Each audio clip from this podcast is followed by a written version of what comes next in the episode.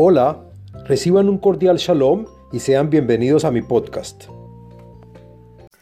Shalom Aleichem. Este podcast pertenece a la serie del tema del libro de los Salmos. En este podcast del contenido de los Salmos hablaremos del Salmo número 30, el cual trae beneficios y es recomendable, entre otros, para solucionar problemas de salud, para librarse del ángel de la muerte y de toda clase de maleficios para contrarrestar la depresión y otros más. El Salmo 30 pertenece al primer libro de los Salmos, al día de la semana lunes y al día con fecha 5 del mes. Este podcast está dividido en cinco partes. El contenido del Salmo, la segulot y beneficios del Salmo, las meditaciones del Salmo, la explicación de cada verso en este y la parte cabalista de un verso del Salmo, basados en los escritos de, la Arizal y sacados del libro Sha'ar Apsukim, que es la puerta de los versículos que está escrito por el cabalista Jaim Vital y su hijo. Este salmo se dice a diario en las mañanas y también se dice especialmente en Hanukkah. Bueno, hablemos del contenido del salmo número 30. Este salmo lo compuso el rey David para que lo dijeran los levitas en el templo en épocas del rey Salomón, según Rashi. Cuando Hashem le dijo al rey David que no construiría el templo sagrado en su reinado, el rey David se puso de luto por tal noticia. Pero cuando Hashem le dijo que su hijo Salomón sí construirá el templo sagrado, entonces el rey David se alegró muchísimo, a pesar de su luto en el que se encontraba, pues su hijo es como él mismo, y sus enemigos no se alborotaron con la noticia, según el comentarista Eben Ezra. Según el comentarista Radak, es duro saber que este salmo no trae a colación el tema del templo, sino solo el perdón de las faltas y pecados del rey David. Asimismo, se toca ampliamente el tema de sus enemigos, los cuales estaban seguros de que no habría reino del rey David como castigo por lo sucedido con Bathsheba, y que a pesar de que Hashem le dice al rey David por intermedio de un profeta que su hijo sería coronado después de él y que bajo su hijo se construirá el templo sagrado, el rey David no creyó que siendo Salomón su hijo, nacido de madre de Bathsheba, sería rey. Y entonces se construiría en ese momento el templo sagrado, lugar de perdón y expiación.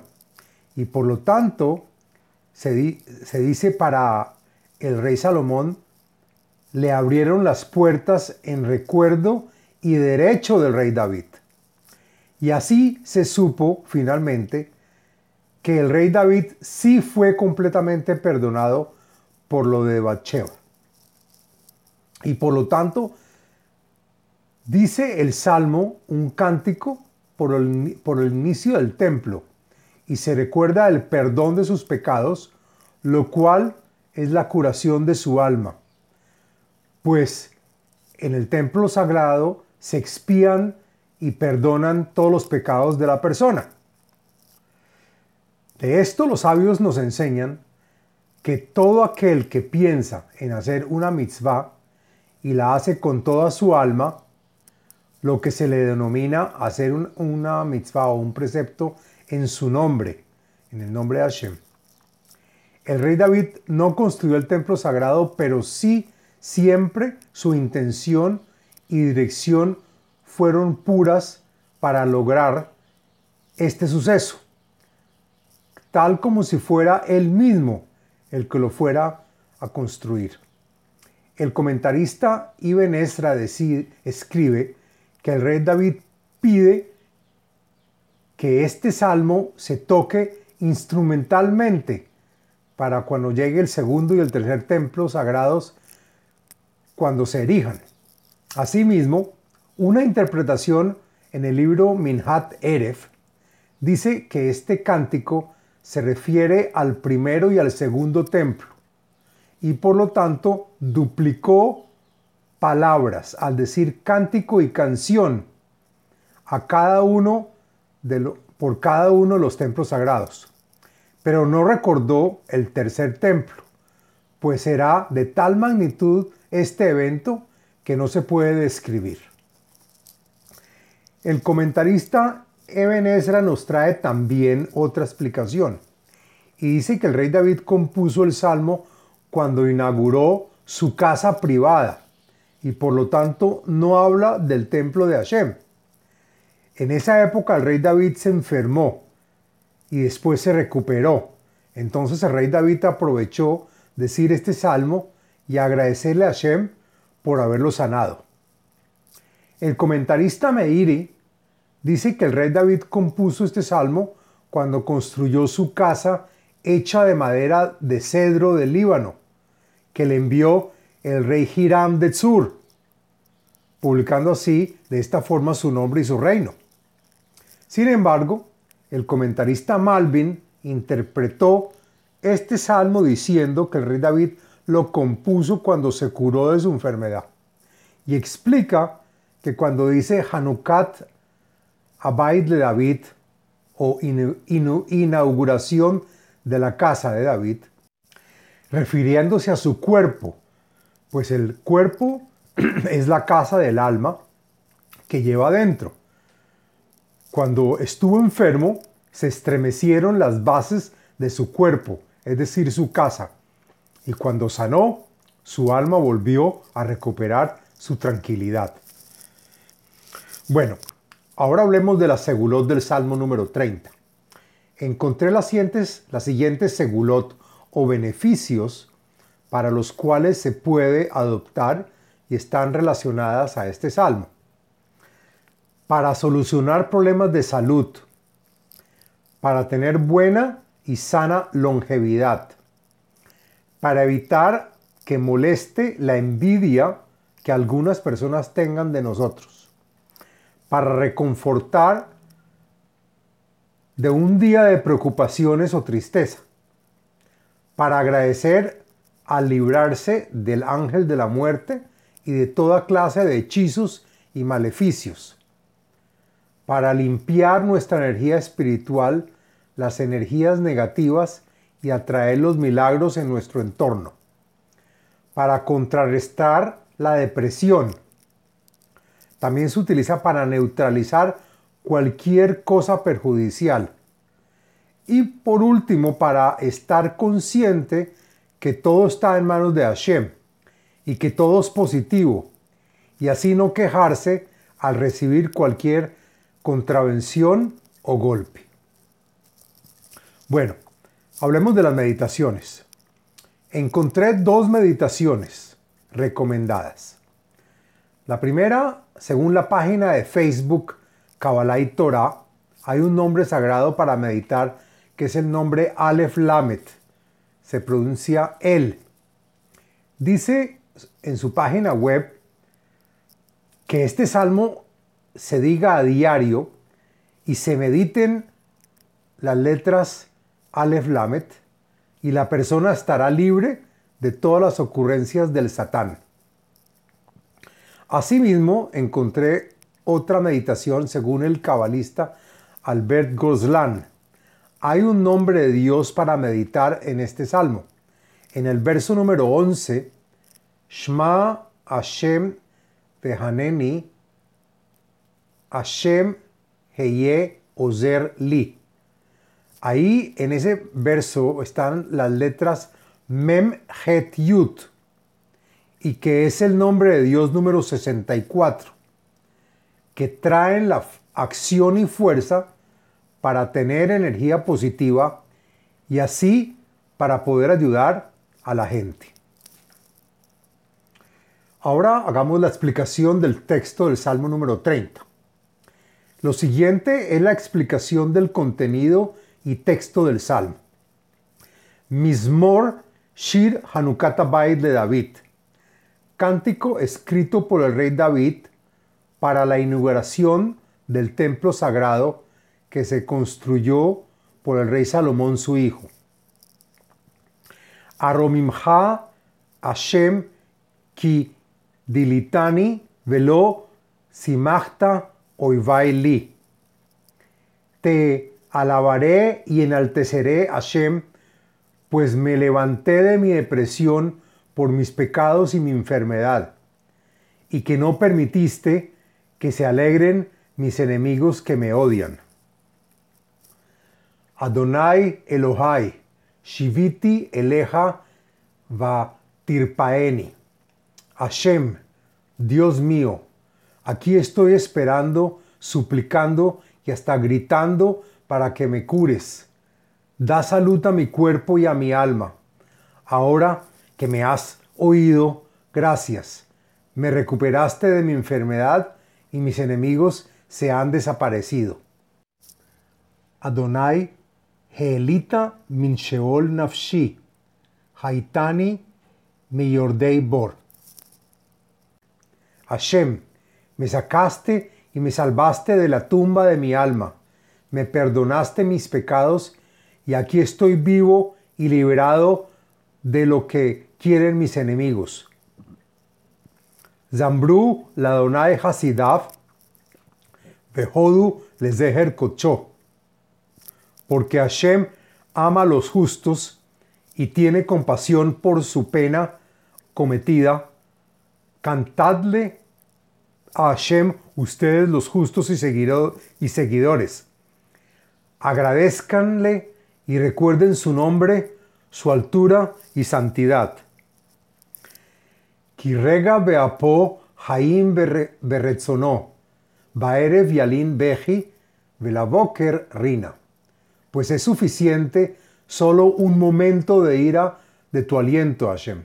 Prefiero la vida tal como Hashem lo quiera. En la noche te acostarás llorando por tantos problemas. En la mañana te despertarás con cantos y felicidad de ver que te ha salido a bajo costo el pecado cometido. Vaani amarti beshalvi mot leolam. Y yo, el rey David, hablo con mi corazón en paz y en tranquilidad, y no pecaré de nuevo. Hashem, biritzonha hemaeta lehariri oz. Istarta paneja Haiti Nibhal. Tú, Hashem, de tu propia voluntad te ergiste con fuerza y grandeza, pero cuando cubriste tu rostro de mí por un momento, me atemoricé. Eleja Hashem Ekra, Veladonai et Hanan. Y entonces inmediatamente te llamaré a ti, Hashem, en mis rezos, y al Señor, al que impone juicio, clamaré te suplicaré con plegarias que me tengas compasión. Ma betza bedami, berideti el shohat, hayotha afar, hayagit amiteja. ¿Cuál es el propósito de que viertas mi sangre? ¿Y de qué te sirve que me lleves a la tumba y mi cuerpo se convierta en cenizas? ¿Cómo podré ver que tus promesas son verdaderas y perdonaste mis pecados? Shma Hashem vehaneni. Hashem heye ozer li. Y por lo tanto, Hashem, escucha mi plegaria y ten compasión por mí. Es tu regalo gratuito que me has dado al sacarme de mi enfermedad. Hashem, por favor, ayúdame envolver de mis faltas y hacer arrepentimiento. Afachta mispidi mahol li, pitachtas aquí, betazreni simha. Y al tú aceptar que no hay razón para mi muerte, cambiaste mi obituario de cuando estaba muy enfermo a una danza y canción que me da alegría me quitaste los harapos que vestía en épocas de mi enfermedad y me ayudaste y me diste alegría y felicidad. Leman Yezambreja Kavot, Veloyadom Adonai Elohai Leolamo Deka. Y todo esto me lo hiciste con el propósito para que te cante con honor, es decir, con el alma y forma de Elohim. No callaré, seguiré entonándote y alabándote, pues tú Hashem eres eterno y por siempre te doy gracias. Ahora, ahora veamos la explicación cabalista de un versículo del Salmo número 30. Lo siguiente es la explicación del verso número 6 del Salmo 30. Según los escritos del Arizal y los y sacados del libro Shara Psukim, que es la puerta de los versículos, escrito por su alumno y, sucesor, el Rav cabalista Jaim Vital. Y dice así: Kirega beapo Jaim beretzono, baeref yalin beji rina. El versículo se refiere acá a lo escrito en la, en la parasha en el que Yosef llega a Egipto y que según la Kabbalah está conectado con los mojín, o es decir, Jochma, o la sabiduría, en situaciones de kadnut, situaciones de pequeñez o situaciones mínimas. Es decir, que esta sabiduría no llega a toda la entidad espiritual, sino solo al cuerpo de esta o a su parte inferior de esta. Este verso habla de tres mojín de Kadnut, que solo llegan a la parte superior del cuerpo, llamado también garganta, pero por debajo de la cabeza de la entidad. Estos tres mojín son tres veces el nombre Elohim y que son dinim o juicios para la persona. Estos tres nombres tienen 15 letras y que en geometría dan la palabra rega, que quiere decir momento. El verso comienza diciendo que rega beapó y que significa que por tan solo un momento Hashem se disgusta y nos manda sentencias o juicios. Pero después, cuando hay arrepentimiento de la falta, nos alegra conectándole vida para toda la entidad. Fin del Salmo número 30.